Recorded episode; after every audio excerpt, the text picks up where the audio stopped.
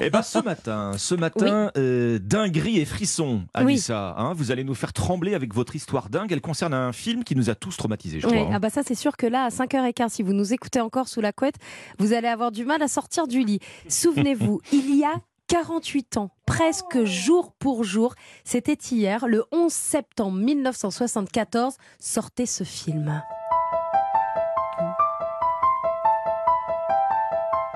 L'exorciste. L'exorciste qui a marqué de nombreuses générations et qui, pour ceux qui seraient passés à côté, raconte l'histoire d'une mère, actrice, très inquiète, le jour où sa fille est dans sa chambre et, et elle entend des cris qui viennent de la chambre de sa fille. Et en effet, la jeune ado est possédée, ce qui va même coûter la vie à un homme, son Ah bah metteur oui. en scène. La mère Ah va oui. donc faire appel à deux prêtres pour euh, l'exorciser. Alors, ce qu'on sait déjà sur ce film, Mm. ça c'était l'histoire du film. Ce qu'on sait déjà, c'est que le tournage a été maudit. Souvenez-vous, neuf personnes ont trouvé la mort pendant le tournage C'est incroyable. soit des gens directement liés au film, soit des conjoints de techniciens, etc. Mais neuf personnes ont trouvé la mort pendant le tournage de ce film. Ce que l'on sait un peu moins, Alexandre Omblin, c'est que euh, c'est l'un des films les plus terrifiants de l'histoire et qu'il est inspiré de faits réels. William Peter Blatty, le réalisateur et scénariste, s'est inspiré d'un fait divers, l'histoire d'un garçon possédé en 1949 dans le Maryland. Vous allez me dire, ok, c'est la légende et tout. Mm. Je vous raconte l'histoire.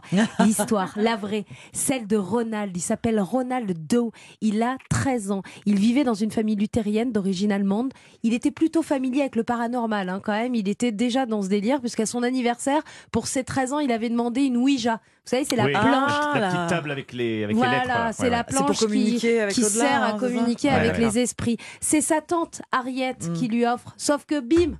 Ariette, quick, elle meurt. Pauvre Et à la mort d'Ariette, qu'est-ce qui se passe? Des choses bizarres se produisent.